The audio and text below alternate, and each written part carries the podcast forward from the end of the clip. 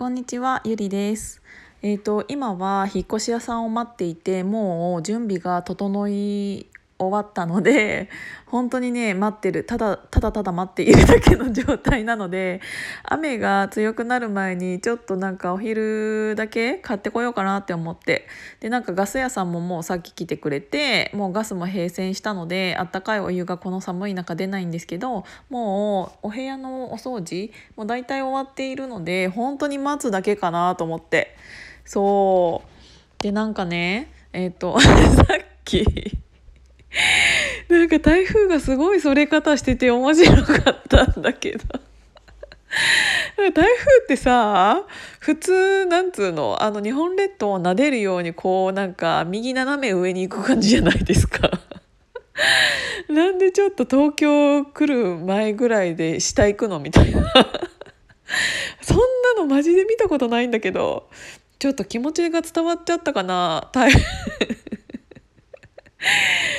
なかなかさ台風がさ南に南に一回北北方面に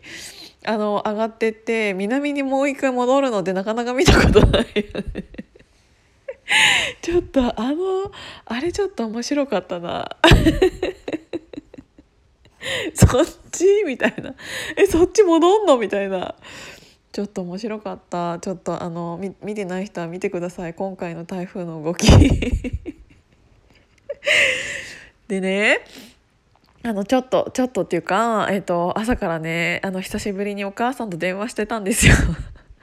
お母さんと電話してた内容っていうのがもううちの次女はどうしてあんなになんかもうグダグダしてんだっていうどうやって育てたんだっていう話を私はお母さんにクレームしてたんですけどなんかねあの昨日も言ったんですけどすごいグダグダしてるんですよ。であの自分の部屋にこもってグダグダしているからでずっとなんか多分昼間は寝てるからあの昼間寝すぎたりすると逆に頭痛くなってきたりとか体調って悪くなってくると思うんですよね。なんかだから私はその体調の面でもあのできるだけそういう時間を、えっと、減らしてうんとやっぱり活動自体をしていた方が頭ってクリアになるしえっ、と何て言うんだろう体調もすごいそっちの方が私的にはいいので忙しい時ほどどう？忙しい時ほど ジムとか行ったり体動かしたりしてあの自分の中で調整はしているんですけど妹はなんか結構自分にすごく甘いので あの勉強するために学校夜間学校行くために、えっともう昼間の時間は仕事しないって言ってこの間看護師の仕事を一旦辞めてたんですけどってなった途端に体調悪くなってるからほら見ろと思って。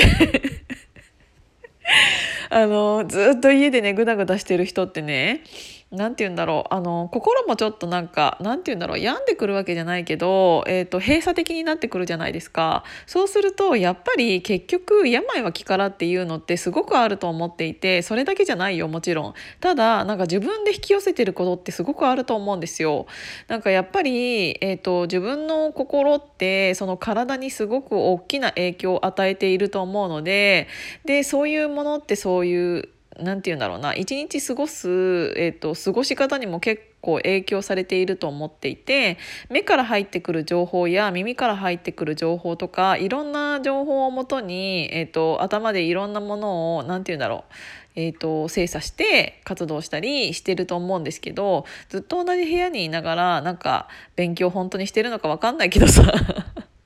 っていうのをやりながらやってるとやっぱり考え方自体も閉鎖的になってきてってなると表情自体も暗くなってきてなんか昨日とかもう家にあの荷物を置きに新しい家に荷物を置きに行った時になんでこんなに暗い人が家にいるんだろうとって。いうぐらいなんか負のオーラをまとっていてああああああって思いながらだからねなんか今日も朝から調子が悪いとか言って私今日あの引っ越しなんですけどなんかもう家で寝てますとか言って。もう本当にねやあの自分が看護師のくせに病は気からっていうのがあの本当に似合うタイプの女性で全部の病を自分の気持ちからえっ、ー、と何て言うんだろうね。えーと、もらっちゃってる感じ。なんか今ってさ正直まあうつうつ病もそうなんですけど昔は、えーと、うつっていう言葉なんてなかったと思うんですよ。あれを病気として認定されていなかったと思うんだけどでそれがいいことでもあるけどいいことでも病気として認定されて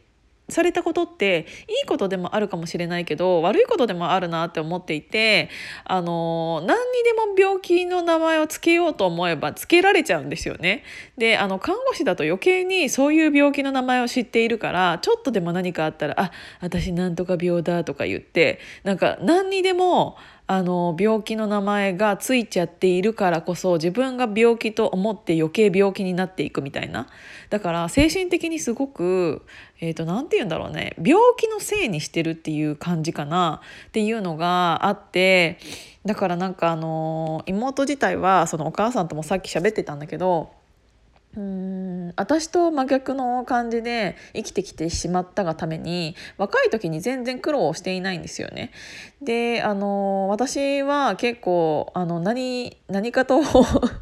いろんなことをやるといろんなものにぶつかっていろんな失敗をしてきたからこそあのこういう性格になったと思うんですけど今考えたらあの若い時うんあ昔ねそういうのをその時点ではそういうことが起こってなんかゆりってすごい不運だねみたいな感じで妹からも言われてたんだけど今になって思えばそれが幸運だったなっていうのを本当に感じていてあの時ああいうことが起こらなければ私はこんなにポジティブに生きられなかっただろうなって思うし、えー、とこういう行動力っていうのってなかっただろうなって思うの。だから、あのー、この間西野さんも言ってましたけど苦労は若いうちにでも買ってしろって これは西野さんじゃなくて昔から言われている 言葉なんだけど。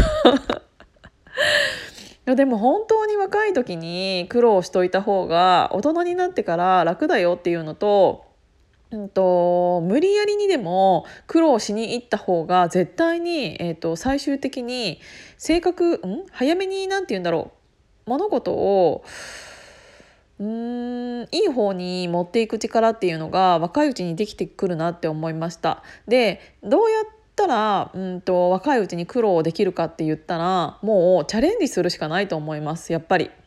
なんかそもそも私、えーと、行動力が言うほどない人間だったんですけど何かやってみようってなんかあの一回決めたものに関しては結構強い感じでババババって行き始めたらあんまり本当に石橋叩かずに渡るタイプでっていう感じだったのですごく失敗も多かったし騙されることも少なくなかったしっていうのがあるんだけどそれを若い時にしていたからこそそういううんといろんなことで失敗してそれが最終的に今の私のうんと力とか考え方とかそういうものの原点になっているんだなって思うたら若いうちに本当にそういうのしててよかったなって思います。でもそういうのってチャレンジした人にしか訪れないことだと思うのであの本当にいろんなことにチャレンジしていてよかったなって思いました。あのこれから何かにチャレンジしようとしている人って本当にたくさんいらっしゃると思うんですけど本当にそれって、うんと早いに越したことはないなって思いました。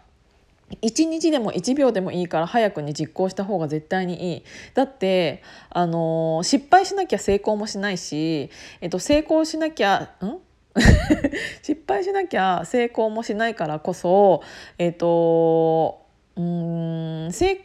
功への近道なんてそもそもないじゃないですか。だから早いうちにしとかないと逆にどんどん遅くなるよって思って。でなんかそうやってうちの妹みたいにどんどん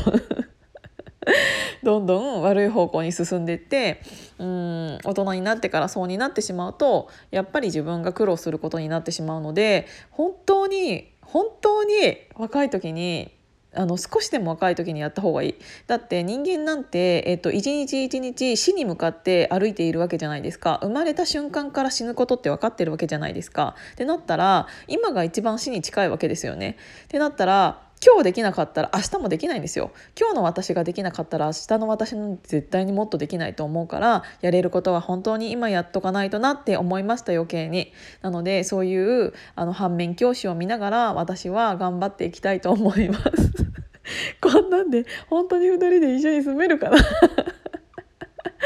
ちょっと台風がねのあのあれが強くなる前にあの早めに引っ越し屋さんが来たらいいなって思ってちょっと待ってみようと思います。今日も聞いていただいてありがとうございました。じゃあまたね。